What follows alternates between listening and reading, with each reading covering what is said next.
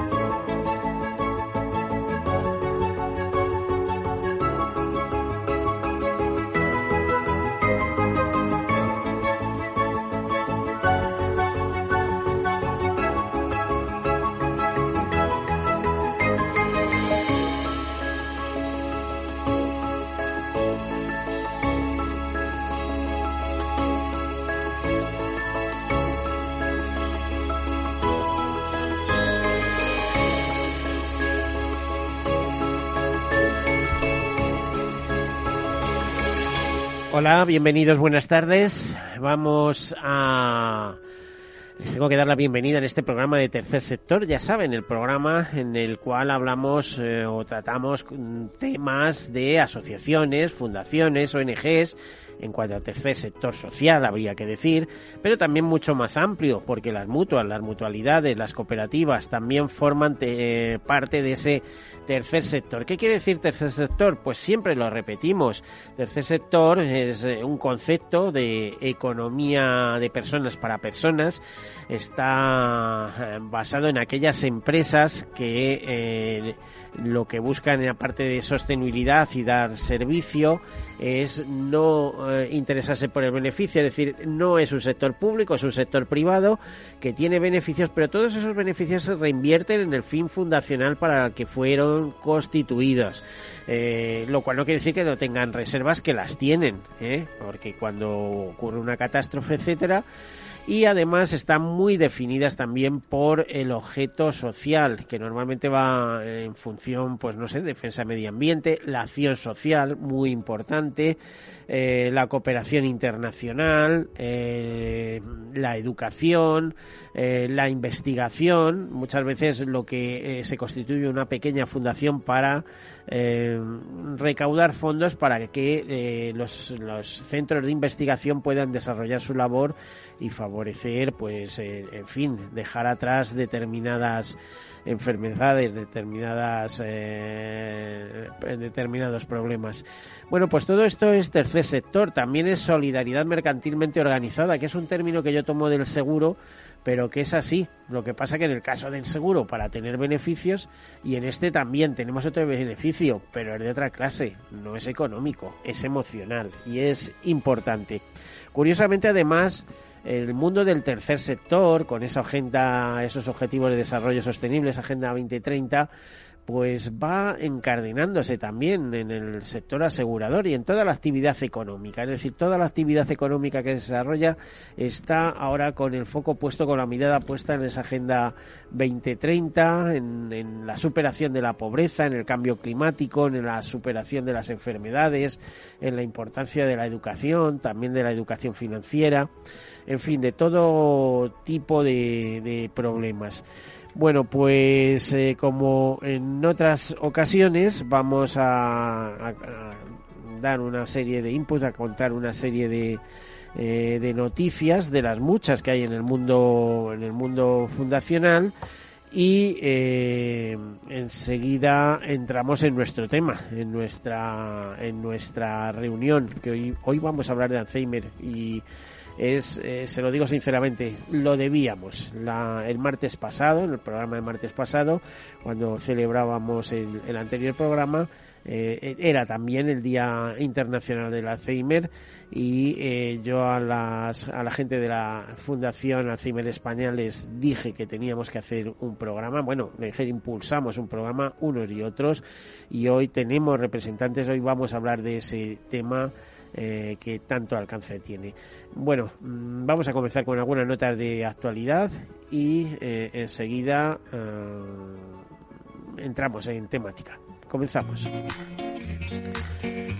Pues el 25 de septiembre se celebró el sexto aniversario de la firma de los ODS, de los Objetivos de Desarrollo Sostenible, la conocida Agenda, como les comentaba, 2030. Curiosamente, algunos observatorios como el, que realiza Ice Group, co-creadora junto a Esqui España eh, y el Observatorio de Sostenibilidad de la, de la herramienta ODS MAPS, Objetivo de Desarrollo Sostenible MAPS, pues nos dicen en este sexto aniversario de la firma de los ODS que algo más de 1,3 millones de hogares españoles sufren carencia material severa. Son hogares donde se dan al menos cuatro situaciones como no poder comer carne o pescado cada dos días, no poder mantener en la vivienda una temperatura óptima o no poder permitirse un automóvil, un teléfono o una lavadora, entre otras situaciones. Nos dicen desde Ice Group que eh, la llegada del coronavirus ha roto con los buenos resultados que venían teniendo comunidades como Baleares, Extremadura y Murcia hasta 2019. Eh, ellos hablan de datos de 2020 donde eh, eh, sitúan que las, esas necesidades severas en estas mismas comunidades pues no se han acrecentado mucho esas necesidades. en cuanto al tema de la luz, cerca de un 11% de las familias tenía el año pasado dificultades para lograr mantener la casa a una temperatura conveniente frente al 7,6% de 2019. Es decir, que cada vez vamos a peor, no a mejor. O, dicho de otra manera, eh, íbamos más o menos eh, intentando superar el problema, llega la COVID, nos metemos en un bache y ahora pues toca salir, toca reconstruirse. Dice que es un hogar con carencia material severa. Es un hogar en el que se dan al menos cuatro de las siguientes situaciones. No puede permitir ir de vacaciones al menos una semana al año. No puede permitirse una comida de carne, pollo o pescado al menos cada dos días. No puede permitirse mantener la vivienda con una temperatura adecuada no tiene capacidad para afrontar gastos imprevistos de 600 euros, por ejemplo, ha tenido retrasos en el pago de gastos relacionados con la vivienda principal o en compras a plazos en los últimos 12 meses, no se puede permitir disponer de un automóvil o de un teléfono o de un televisor. Todo eso se considera pues em, problemas, problemas de, de, carencia material severa. También nos dice que alrededor del 7% de los hogares españoles sufren esta carencia. La verdad es que eh, esto es una fuente, pero hay otras que nos hablan también de que esos problemas están en el ambiente. ¿eh? Por ejemplo, eh, dice eh, que, y esto nos lo dice Intro Justicia, que es una empresa de temas jurídicos, como sabemos, es un proveedor de servicios de gestión de crédito de activos de 25 países, pues nos dice que 6 de cada 10 españoles de la generación X están más preocupados que nunca por su situación financiera. El 42% de los españoles asegura que sus recibos crecen a un ritmo superior a sus ingresos. Y si no crecen ya se encargan de llamarte por teléfono para que sigan creciendo, porque es que te venden de todo. Dice, el bienestar financiero de la población española ha descendido en el último año. De los 24 países europeos analizados para el barómetro de bienestar financiero de Intrun, España ocupa el puesto 22, mientras que el año pasado ocupaba el 14. Bueno, pues si esto es mejorar eh, la situación, pues ya me dirán. A pesar de las bajas tasas de interés, tres cuartas partes de los españoles son ahora más cautelosos a la hora de endeudarse y nos dice que la luz, el seguro del coche, el teléfono, la comunidad de vecinos son solo algunos de los recibos a los que tienen que hacer frente los hogares españoles. Eh, los máximos históricos que han, han alcanzado, parte de ellos en los últimos meses, se unen a factores externos como eh, por ejemplo, la subida del precio de los combustibles que hacen que las familias cada vez tengan más dificultades para asumir los llamados gastos corrientes. Pues esto es lo que tenemos. ¿eh? De hecho, dice que España ahora mismo está entre los cinco países europeos más cautelosos a la hora de endeudarse. ¿eh? Pero me refiero a las familias, que el gobierno parece no tener problema en seguir endeudándose. Ya pagará alguien. Normalmente lo pagamos nosotros a la hora de pagar impuestos. Bueno. Eh, más cosas. Eh, decirles que, eh, según Manos Unidas, y esto lo comentaban hace unas semanas 235 millones de personas dependen a día de hoy de la asistencia humanitaria para poder sobrevivir. Eh, cuentan en Manos Unidas que los conflictos, eh, el deterioro ambiental, la pobreza, el hambre, etcétera, y la emergencia derivada de la pandemia COVID-19 han llevado a poner al límite la supervivencia de millones de personas, fundamentalmente en los países más empobrecidos. Eh, dice que en economías prácticamente de subsistencia en las que el apoyo estatal es casi testimonial, sobrevivir a las consecuencias de una pandemia mundial como la que nos afecta para millones de personas es un desafío que raya la heroicidad. Nuestra ayuda de emergencia nunca llegaría a tantas personas si no llega a ser por el empeño del trabajo de los socios de Manos Unidas eh, que conviven con las poblaciones a las que apoyan y acompañan ante los momentos difíciles. Pues esa es la nota que tenemos ahí. También decirles que la mutualidad de la abogacía lanza una convocatoria de ayudas, de becas y ayudas. Se podrán solicitar dos ayudas distintas, becas cátedras para estudiantes de máster y ayuda de estudios para los hijos de los mutualistas. El plácido, el plazo eh, cuando decimos máster, máster universitario de acceso a la abogacía, hay que matizar. El plazo de solicitud para estas eh, solicitar estas ayudas está abierto desde el 21 de septiembre y cerrará el próximo 21 de octubre. Con estas ayudas, Fundación Mutualidad de la Abogacía refuerza su compromiso con la educación, el desarrollo profesional de los abogados y la ayuda a los mutualistas que más apoyo económico necesitan. Eh, otras notas, pues eh, decirles que, por ejemplo, eh, según Seovir Life, la Sociedad Española de Ornitología, la gran ONG española ambiental, por lo menos la más veterana, porque fue constituida en 1954, nos dice eh, que eh, solo la mitad de los ecoesquemas planteados resultarían útiles para lograr los objetivos ambientales suscritos por España. Y nos dice que el diseño del Plan Estratégico de la Política Agraria Común, PEPAC, para España ha comenzado a perfilarse tras los acuerdos a nivel europeo con el objetivo de asegurar un plan que recupere el buen estado de los ecosistemas para garantizar el futuro de la producción alimentaria. Eh, tanto Seovir Life como el World Wildlife Fund el WWF han recopilado las diferentes normas ambientales y sobre alimentación relacionadas con el sector agrario que debería contemplar el PEPAC, el grado de contribución esperado a las mismas y las propuestas de mejora antes eh, de su presentación a la Comisión Europea. Eh, también la Fundación Endesa nos dice que más de la mitad de los jóvenes españoles demandan más contenidos medioambientales en las escuelas. Y por último comentarles que eh, con fecha de 24 de septiembre, Día Internacional del Voluntariado de Telefónica, 25.000 voluntarios de 28 países conectaron eh, por la solidaridad. Eh, gracias a la tecnología y la digitalización, el programa de acción social y voluntariado de Fundación Telefónica benefició de manera directa a casi 1,5 millones de personas durante eh, el año pasado con la participación de más de 56.700 empleados. Bueno, pues hasta aquí las notas de actualidad y pasamos a nuestro tema. Hoy vamos a hablar de algo que nos afecta socialmente de manera importante porque llega a muchos hogares. Nos referimos al, Alzheimer. Para hablar de este tema tenemos a familiares con Alzheimer y dentro de un momento contactaremos con el doctor David Pérez, jefe del Servicio de Neurología del Hospital Universitario 12 de octubre.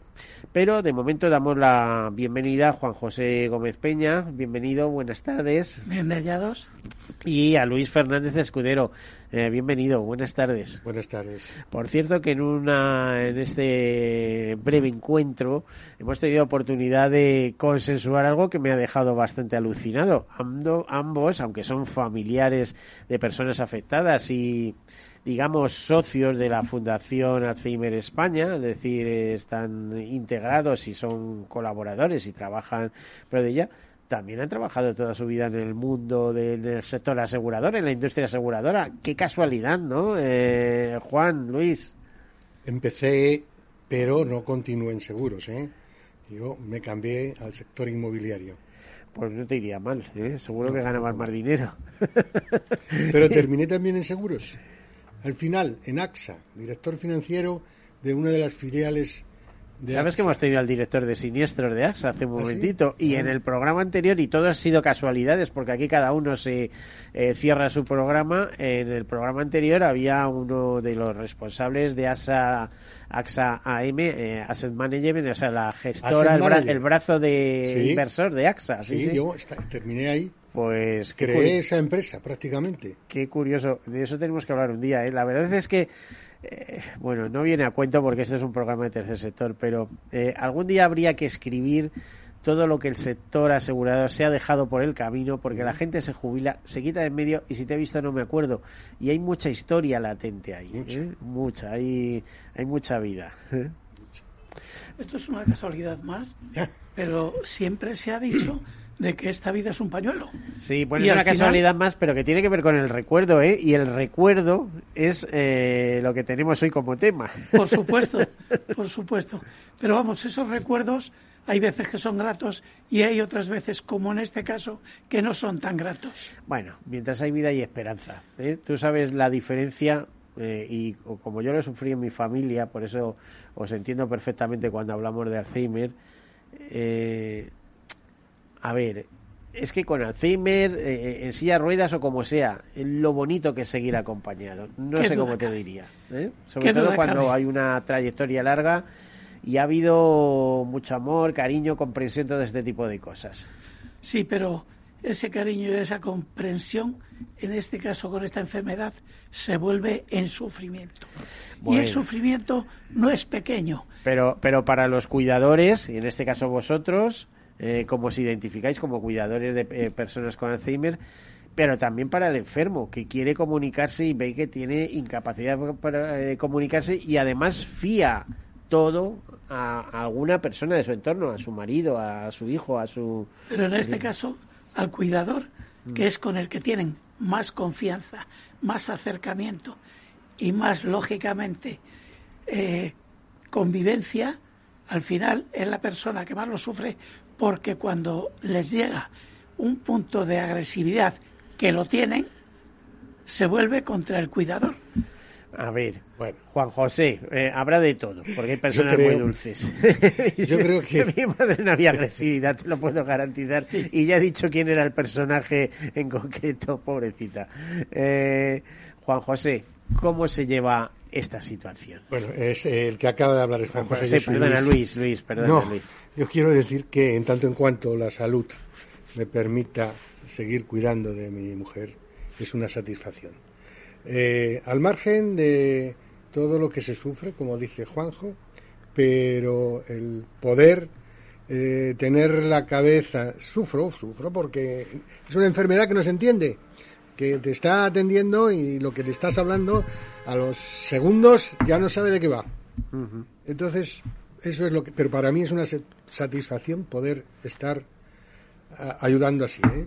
aunque no haya suficientes ayudas, digamos, eh, la, no sé, la asistencia social es muy nula y esto que ha venido ahora la pandemia, la nevada, todo esto ha sido tremendo. un retroceso tremendo porque si había poca ayuda, ahora en virtual ya que me estás contando, ¿no? Exactamente. Pero ahí estamos. Y estos enfermos necesitan, imagino, estimulación constante, ¿no? Eh, es decir, distraerse, ver cosas, eh, jugar, relacionarse. Estar distraídos y con una actividad continua.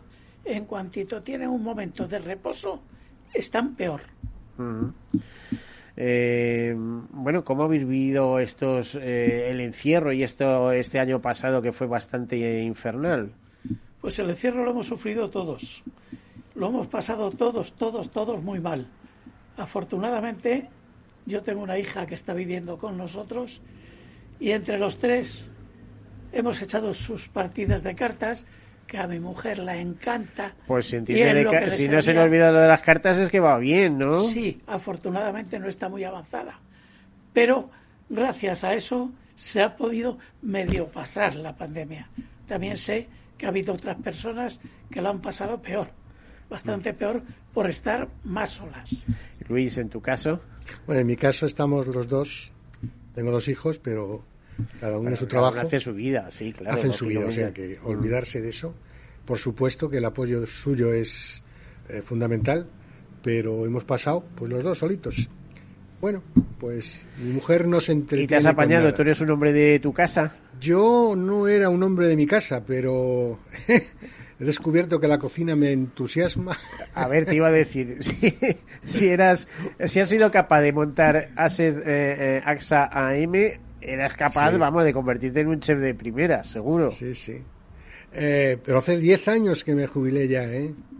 Cuando se montó, bueno, he pasado esta, digamos, estos, este año, dos años, pues como he podido. La pura verdad es que eh, Pero así vamos todos. Así ¿eh? vamos todos. ¿Eh? Vivir para seguir viviendo. Como... Exactamente, exactamente. Yo nos gusta mucho la música, pues en casa pues cantamos, bailamos. Mi mujer, gracias a Dios, ha pasado, tuvo una temporada que era un poco irascible. Ahora parece ser que el neurólogo ha encontrado el medicamento o tal que la veo que está por lo menos alegre. Sí, sosegada, ¿Eh? más alegre. Ha engordado, ha pasado de pesar 55 kilos. Yo no sé, pero pesará. Pero eso la culpa la tienes tú, que la alimentas bien. Claro, claro, claro. Me regañan porque me dicen, no, lo que tienes que hacer es andar, hacer ejercicio. También. Muy bien, pero todo eso lleva consigo que hay que tener pues horarios suficientes para poder hacerlo. Lo, lo tengo, pero me cuesta trabajo. Nos queda apenas un minuto y vamos a darle luego paso al doctor David Pérez, pero eh, imagino que además son enfermos que necesitan mm, tener muy claro eh, sus horarios, eh, dónde desayunan, dónde comen, cómo comen, dónde van eh, todos los días. Es decir, tienen que tener las cosas muy, mucha disciplina, sí. Sí, porque en cuanto hay el más mínimo cambio, les crean inquietud. se desorientan total y absolutamente. Hoy estarán intranquilas porque han tenido una actividad diferente. Bueno, pero está muy bien acompañada. Ha habido personal de la Fundación Alzheimer de España que acompaña a vuestras mujeres. O sea, esto es un privilegio, ¿eh? esto no es todos los días. bueno, vamos a hacer una breve pausa, enseguida continuamos. Hasta ahora.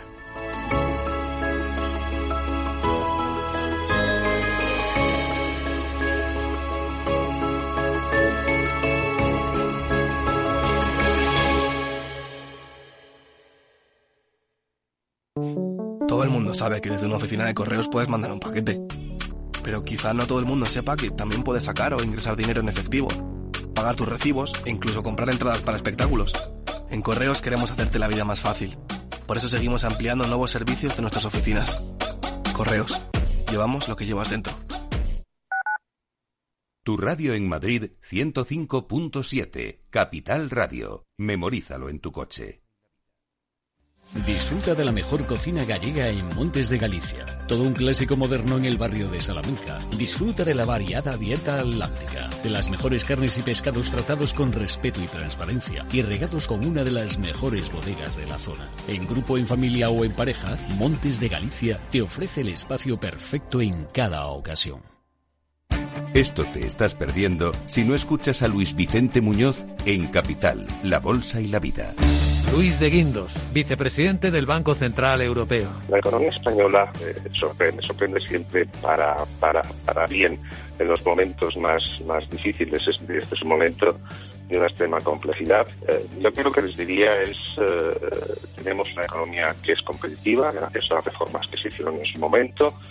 Yo creo, estoy convencido que la economía española pues rebotará y volverá a generar empleo con intensidad y volveremos a crecer por encima de la media. No te confundas. Capital, la bolsa y la vida con Luis Vicente Muñoz, el original.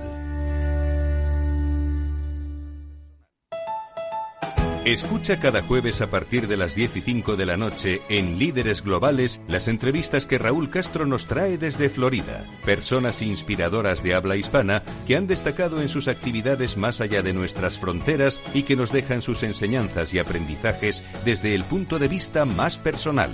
Líderes Globales con Raúl Castro en Capital Radio.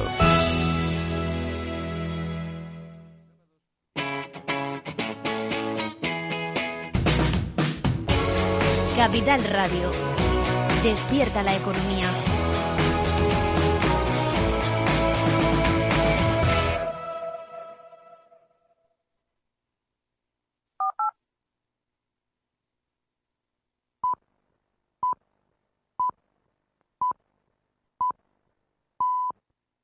Tercer sector, un espacio para la economía social, un programa dirigido por Miguel Benito.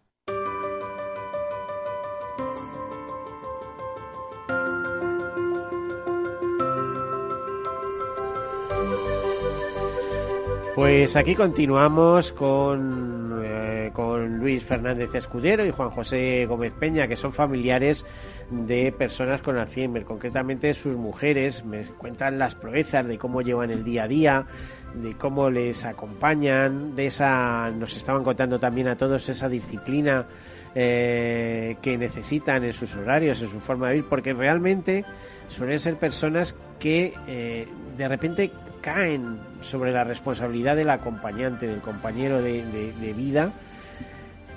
Y es una labor que, hay que aceptar, tenemos que aceptarla. Yo, por razones un poco distintas, no exactamente Alzheimer, me he visto también en esa situación y es absolutamente comprensible y también da muchas satisfacciones. ¿eh? Decimos, es difícil, pero ¿piensas cuál es la alternativa? ¿Dejar de estar acompañado?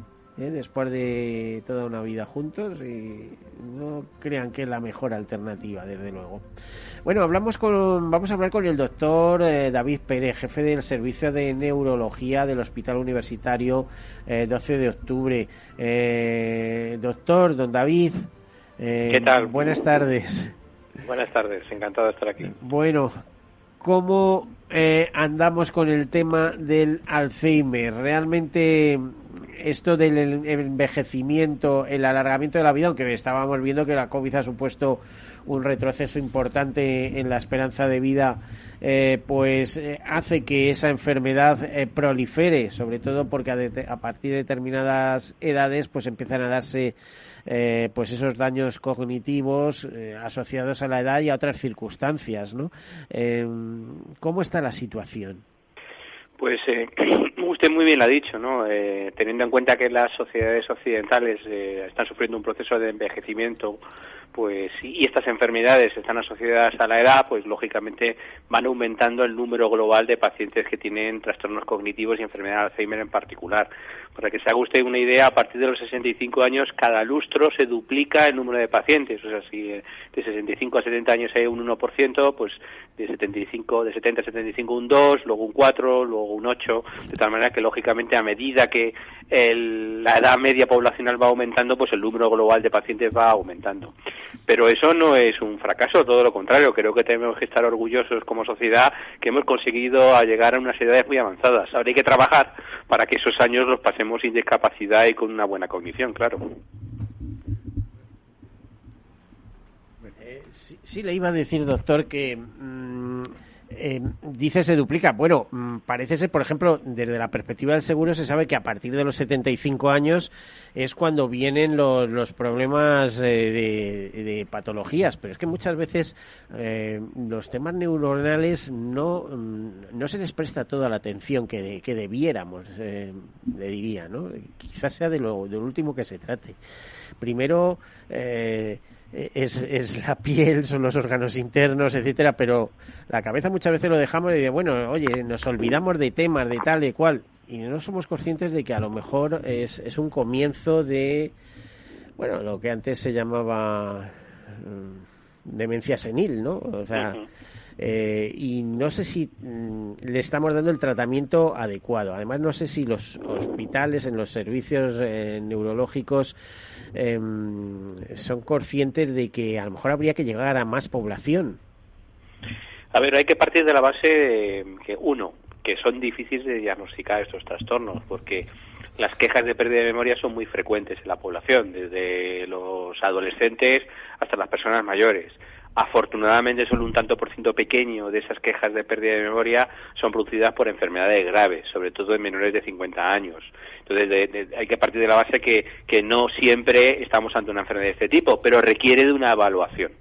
Y luego está la necesidad de disponer una serie de recursos especializados para poder atender a esta eh, necesidad de evaluación de eh, pacientes que tienen estos síntomas y además nos enfrentamos a la situación de pandemia en la que se ha congelado el sistema sanitario a la hora de poder ofertar una asistencia sanitaria ágil y rápida.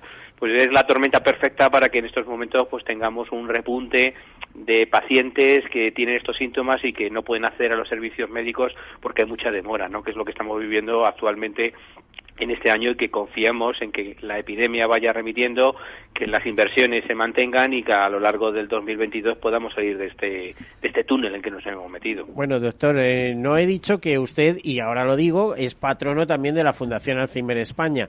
Em, por cierto, mm, una atención a través de mm, teléfono o videoconferencia no parece la más adecuada para este tipo de enfermos, ¿no? Sin duda, eh, realmente se ofreció la atención telefónica en lo más duro de la pandemia porque no había otra manera de poder atenderlo. Los pacientes no podían salir de casa y no podían acudir a los hospitales. En general, desde el año pasado, la mayoría de los centros hospitalarios han empezado a atender presencialmente y por lo menos los que yo conozco, desde principios de año se atiende de manera mixta, que sea aquel paciente que quiere ser atendido telefónicamente porque es una visita que simplemente hay que llamarle para ver qué tal hace toda la medicación, se concierta una visita telefónica y el que tiene que ser presencial, pues tiene que ser presencial. Pero desde luego una primera evaluación de un paciente con trastorno cognitivo es muy difícil o imposible hacerla telefónicamente. Mm, ¿Qué, qué podríamos hacer? O sea, ¿cuál es el origen de esta enfermedad? Eh, o, puede tener varios orígenes, el genético, el, eh, no, sé, el, el, haber sufrido un trauma importante. ¿Cuándo empieza ese deterioro? Bueno, el deterioro empieza con, con los años, ¿no? Porque envejecemos, eso está claro. Pero, eh, ¿cuál es el origen más común de, este tipo de enfermedad? A ver, la enfermedad de Alzheimer se desconoce cuál es su causa, hay que ser así de claro. Sabemos mucho sobre los mecanismos que se producen en el cerebro, se van acumulando una serie de proteínas que aparentemente son anómalas y se hipotetiza que esas proteínas anómalas producen un daño neuronal. Pero todavía no sabemos cuál es la primera causa que genera la enfermedad de Alzheimer. Mm. Hay un tanto por ciento pequeño, menos del 1% de las enfermedades de Alzheimer que tienen una causa genética y es una causa producida en unos genes que eh, producen unas proteínas involucradas en lo que nosotros llamamos el amiloide, que es la sustancia que se va acumulando. Pero todavía no sabemos si el amiloide es la primera causa de producir la enfermedad. La mayoría de los científicos piensan que realmente es algo intermedio, un paso intermedio de algo más profundo que está pasando en el cerebro, pero que de ahí lo desconocemos. Hay teorías inflamatorias, eh, de procesos inflamatorios que se pueden desencadenar, incluso teorías infecciosas, de infecciones crónicas que podemos tener, por ejemplo, en la boca, como la periodontitis, o problemas digestivos con cambios en la microbiota intestinal, pero a día de hoy, siendo sinceros, todavía desconocemos cuál es la causa del Alzheimer y del resto de las enfermedades neurodegenerativas. Y nosotros podemos hacer con nuestro comportamiento eh, eh, una acción preventiva claro, mmm, está poniendo el dedo en la llaga cuando dice, bueno, pues una buena higiene bucal, una alimentación adecuada, hacer ejercicio, pero cuando tú ves eh, gente, políticos, por ejemplo, que entran en ese proceso de Alzheimer, que, han sido auténticos eh, intelectuales, unas máquinas de darle al cerebro como aquel que dice, y de repente, pues te encuentras, eh, no voy a decir citar personajes, pero está en la mente de todos, ¿no? determinados políticos que contribuyeron a la transición en este país y demás, y entras en un proceso de Alzheimer, ¿cómo es posible? ¿no? Eh, si no será por el no ejercer el, ejercitar el cerebro, digamos, ¿no? Mm. Sí, sí, entiendo.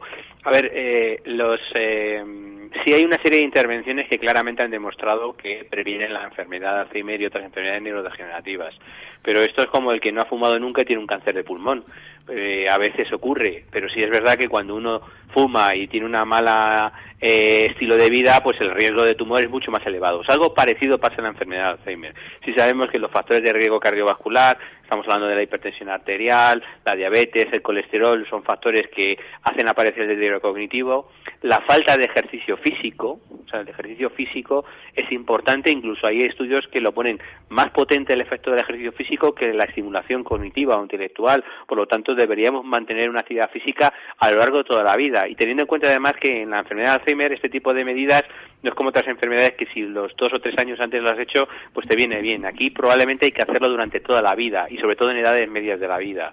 Y eh, la dieta, como usted muy bien ha dicho, la dieta mediterránea, por ejemplo, tradicional, no la que actualmente hacemos, pero la dieta mediterránea tradicional con aceite de oliva, con frutos secos, claramente también disminuye el riesgo de Alzheimer y luego están los factores ambientales y genéticos desconocidos que lógicamente hacen que algunos lo pueden desarrollar aunque uno intente hacer una vida lo más acorde con estos principios. Pero seguro que si uno no lo hace mal, el riesgo de aparecer, primero, es más alto y segundo, probablemente mucho más temprano, que quizás es el punto clave, porque hay pacientes, y eso se ha visto en estudios con enfermedades genéticas, que si hacen todas estas medidas, la enfermedad aparece mucho más tardíamente y otros aparecen mucho más precoz. Por lo tanto, siempre es recomendable estas medidas de prevención. Bueno, tenemos con nosotros a, personas que pertenecen a la Fundación Alzheimer España y alrededor de ello, imagino, mm, eh, les ayudan con, consejos, con, formación, como cuidadores de, personas cercanas.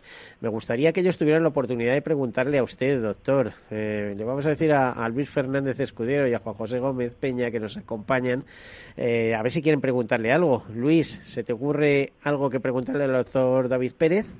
Pues en estos momentos yo le diría que lo que necesitamos es pues esa ayuda que el terapeuta pues más tiempo porque en este momento estamos un poco, eh, digamos, mm, no tenemos... ¿Terapeutas de la Seguridad Social o tenéis que pagarlos vosotros además? Claro, no, esto en este caso, el, digamos que en la Fundación de Alzheimer, la persona que entrena o nos...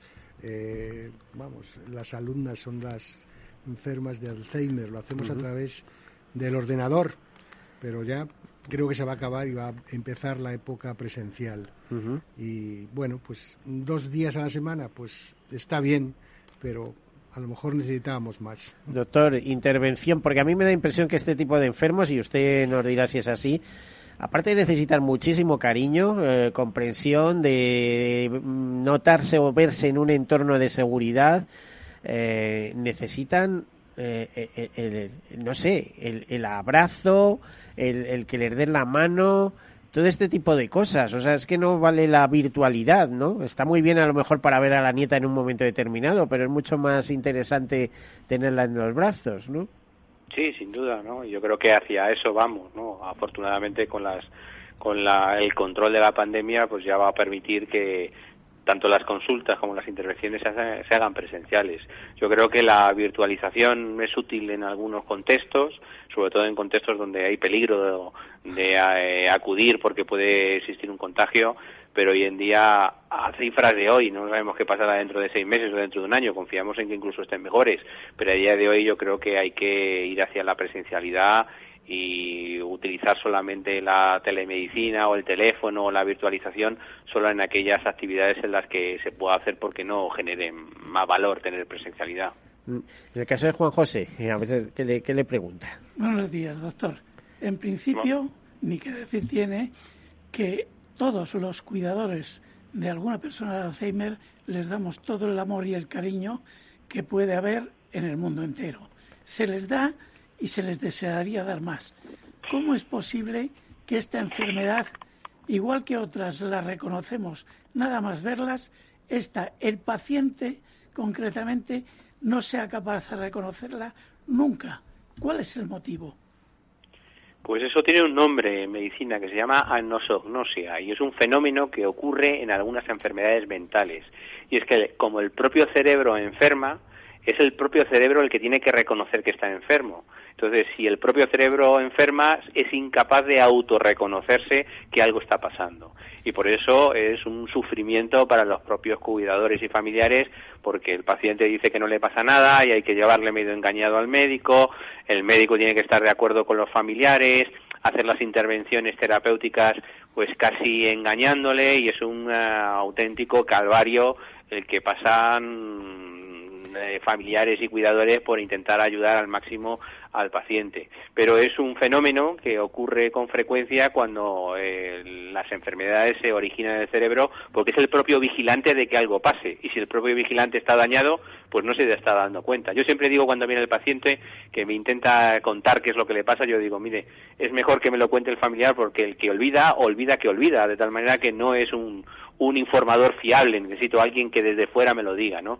Y a veces entienden algo de eso, pero siempre niegan que tengan cualquier problema, algunos, hay algunos que lo pueden notar, pero la mayoría, como usted muy bien dice, pues niegan que tengan ningún problema, dicen que está todo bien, que no sé por qué tienen que venir al médico y eso genera mucho sufrimiento, sin ninguna duda. Pues la verdad es que conozco el caso perfectamente, lo que estás diciendo.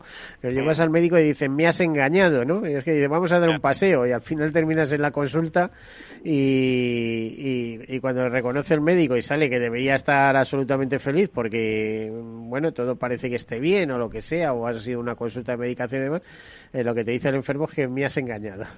Exacto. no sé, Juan José. Si algo bueno creo que tenga la enfermedad, no lo sé si es bueno pero la enfermedad tiene una característica o una cosa que me parece buena, y es que aunque te esté diciendo o regañándote porque le has engañado, cuando pase un minuto, minuto y se medio, le ha olvidado.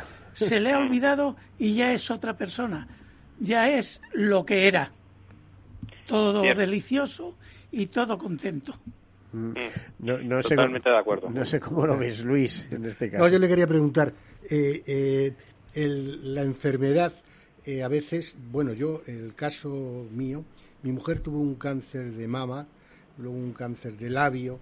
Eh, quiero decir que no podrá devenir también de esas enfermedades. El cáncer, eh, mi hija está en investigación también en cáncer de mama y, también quiero decir que, que a lo mejor al pasar ese tipo de enfermedades luego, pues yo qué sé, el enfermo decae y le entra cierta depresión y al final acaba en esto. ¿La depresión puede llevar al Alzheimer? Sería la pregunta. Por el Alzheimer, claro, por, por esas, esas circunstancias tan especiales. Pues, pues, eh, pues una buena pregunta. Realmente a día de hoy no lo tenemos claro. Sí es verdad que había algunos estudios que decían que aquellos que tenían trastornos depresivos crónicos tenían más riesgo de desarrollar ese tipo de enfermedades, pero lo que parece es que, como ustedes muy bien saben, las enfermedades de Alzheimer y las enfermedades neurodegenerativas no empiezan de un día a otro, empiezan incluso años antes de que el paciente o que el familiar se alarme y le lleve al médico.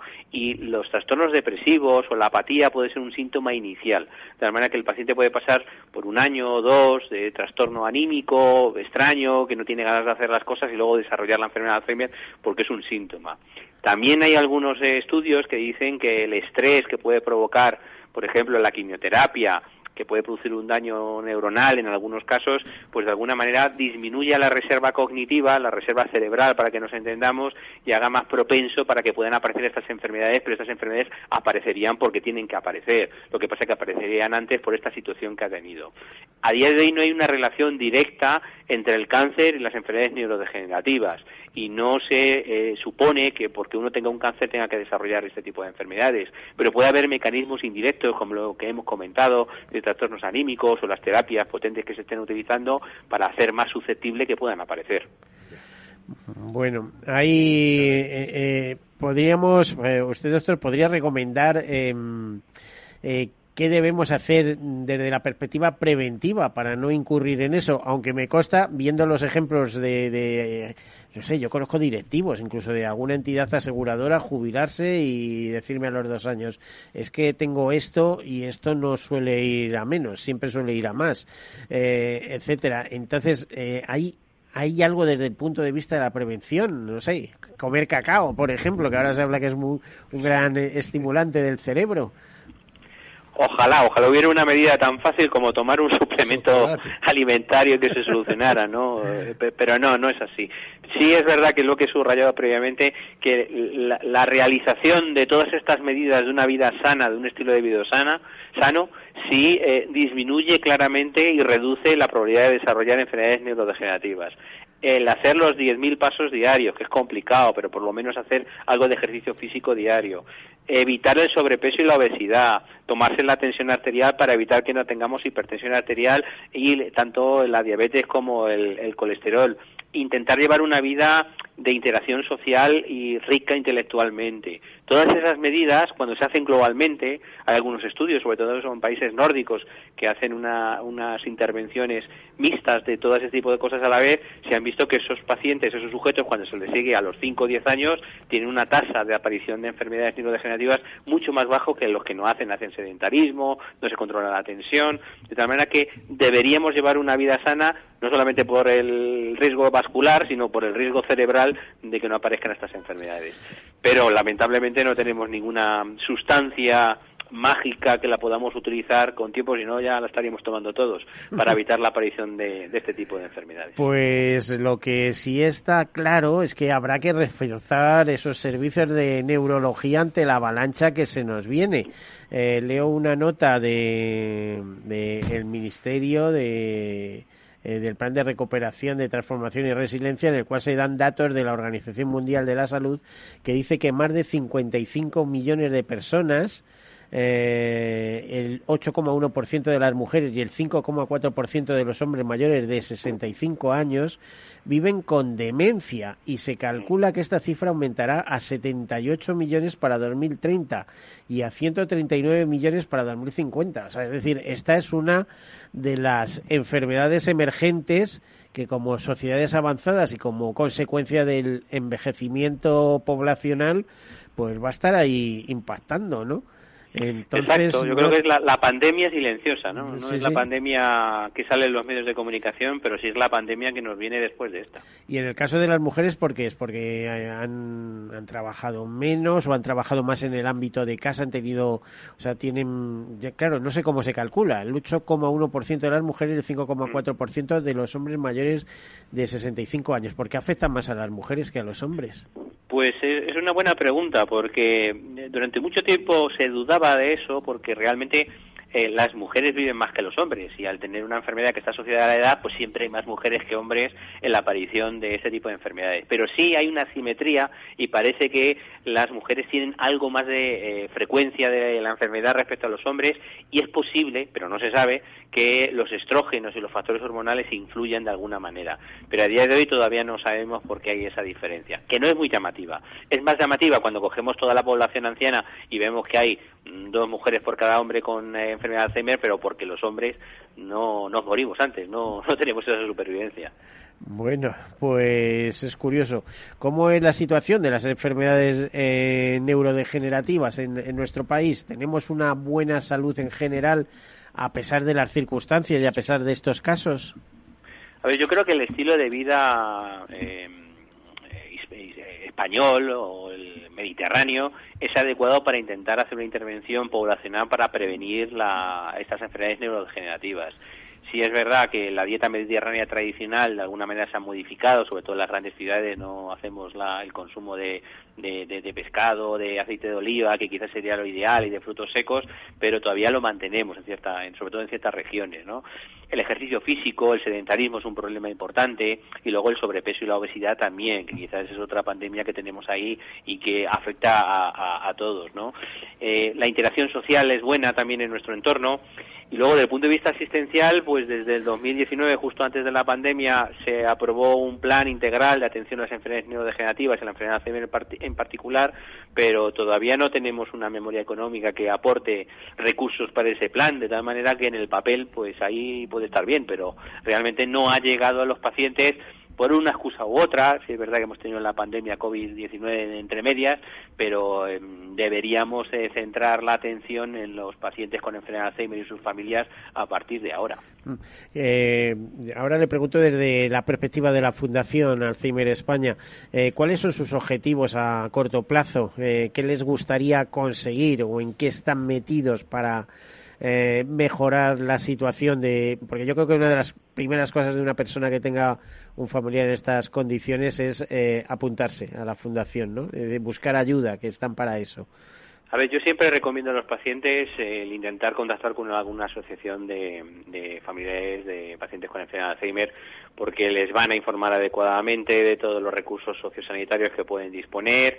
A veces tienen disponibilidad de proyectos de, de planes de estimulación cognitiva, que si no es muy difícil el poder acceder, y además tienen la sensación de estar en un grupo de autoayuda que les va a ayudar en relación con la Fundación Alzheimer de España, pues una triple vertiente. Tiene una, una, una vertiente asistencial en el desarrollo de programas de estimulación locales y a distancia dentro de los recursos que dispone, lógicamente, porque que no hay que olvidar que realmente estas intervenciones no farmacológicas debían ser las administraciones las que la desarrollaran y, hoy en día es muy difícil poder acceder a ellos. Eh, tiene que ser a través de centros de día, con listas de espera, entonces es complicado. Pero sí es verdad que Fundación Nacional de España tiene esa posibilidad para sus asociados para poder disponer de programas de estimulación dentro de las posibilidades que tiene. Tiene una, una labor de investigación eh, colabora con la Universidad Autónoma de Madrid, con la Universidad Carlos III, sobre todo en nuevas tecnologías, en desarrollar aplicaciones que puedan ayudar a los familiares. Eh, también ha desarrollado proyectos en relación con eh, dispositivos robóticos para ayuda en, el, en, el, en, casa. Y por último, no menos importante, tiene una labor de lobby, de influencia sobre todo las administraciones para que centren su atención en, en los familiares y cuidadores de enfermos de Alzheimer. Y eso lo subrayo porque muchas veces nos centramos en el enfermo y el enfermo al final no pide ayuda, por lo que hemos hablado, ¿no? La nosognosia, esa palabra que he comentado. Sí, que no, es consciente siquiera de lo que claro, le pasa. Claro, entonces el paciente le da un poco igual y el que lo sufre es el cuidador y familiar que está al lado de él, ¿no? Entonces, sí, las administraciones tendrán que volver a recentrar el, el, foco de las eh, inversiones para atender a, a toda esta carga de, de pacientes que están un poco dejados de la mano de Dios y que necesitan ayuda. Llega un momento, me temo, que en casa ya no pueden estar o no pueden tenerlo. Yo he visto el caso de, ponerte un plato en el fuego, ¿no? Para calentarlo. ¿eh? Se, han olvidado de que hay un cazo, etcétera, de estas, y tienes que llevarlos a una residencia. Y empieza el drama, ¿no? La lista de espera, etcétera. Voy a preguntarle la opinión a nuestros invitados. Nos queda apenas un, minuto y medio, así que muy rápidamente, Juan José, eh, ¿hasta cuándo podemos aguantar la situación como cuidador? ¿Hasta qué punto? Hasta que uno pueda que reviente, porque si no revienta, seguirá forzándose todo lo posible por su familiar. Claro que sí, Luis. Por supuesto, por supuesto. Nosotros estamos ahí para apoyar también a la Fundación y, por supuesto, a nuestros queridos enfermos que, estamos con ellos. Eh, doctor David, ¿hasta cuándo podemos tenerlos en casa? O sea, el máximo tiempo posible, pero llega un momento en que ya no es eh, humanamente eh, factible y además luego la administración ayuda. Te meten en una lista de espera y te tienes que ir a, bueno, lo que es la dependencia. Te tienes que, que al final pagar una residencia porque es imposible. Exacto, sí, yo, yo creo que en esto tampoco hay que convertirse en un héroe. Quiero decir, yo a veces veo a, a la esposa octogenaria que cuida del marido con una demencia severa y eso no es posible. Que, que hay que tener en cuenta que hay momentos, sobre todo si tiene un trastorno de conducta, por ejemplo, que el paciente objetivamente está mejor en un entorno residencial. Y eso hay que tenerlo. Si es verdad que de punto de vista emocional supone una ruptura muy importante, pero a veces hay escenarios en los que está mejor en una residencia. Y luego los dispositivos asistenciales. Nos tenemos que, nos, tenemos que marchar. me están diciendo desde control que se nos acaba. Muchísimas gracias, eh, doctor David Pérez, jefe de servicio de neurología del Hospital Universitario de 12 de Octubre, y a nuestros acompañantes, a Juan José Gómez Peña y a Luis Fernández Escudero. Muchas gracias por estar aquí y a todos con nosotros. Gracias a ustedes. Hasta la próxima semana. Adiós.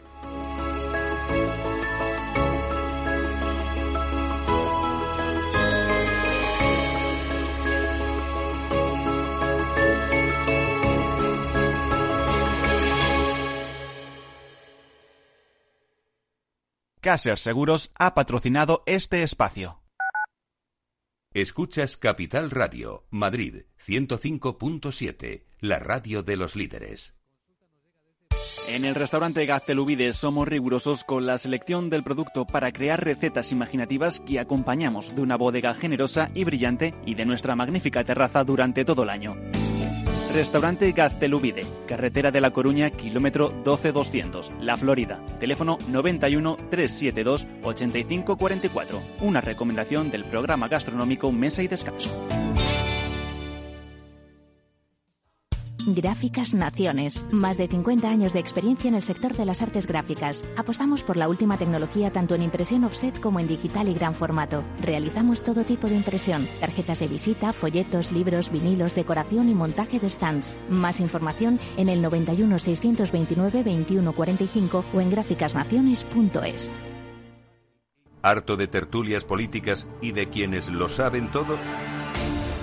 Sube un peldaño intelectual en tu vida y sintoniza la gran tertulia de la economía, un debate pragmático y sin afinidades que revela las grandes transformaciones de nuestros días, con figuras de gran talla económica como Pedro Esbarz, Ramón Tamames, Francisco Navarro, César Arranz, Hermenegildo Altozano, Isabel Aguilera, Manuel Moreu, Juan José Rubio y Fernando Zunzunegui, entre otros.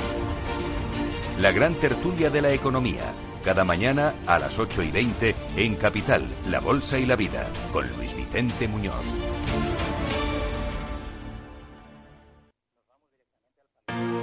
Si eres emprendedor, empresario o autónomo, en negocios de carne y hueso encontrarás todas las claves para hacer crecer tu negocio. Cada miércoles de 1 a 2 de la tarde en Capital Radio, con Mariló Sánchez Fuentes. Capital Radio.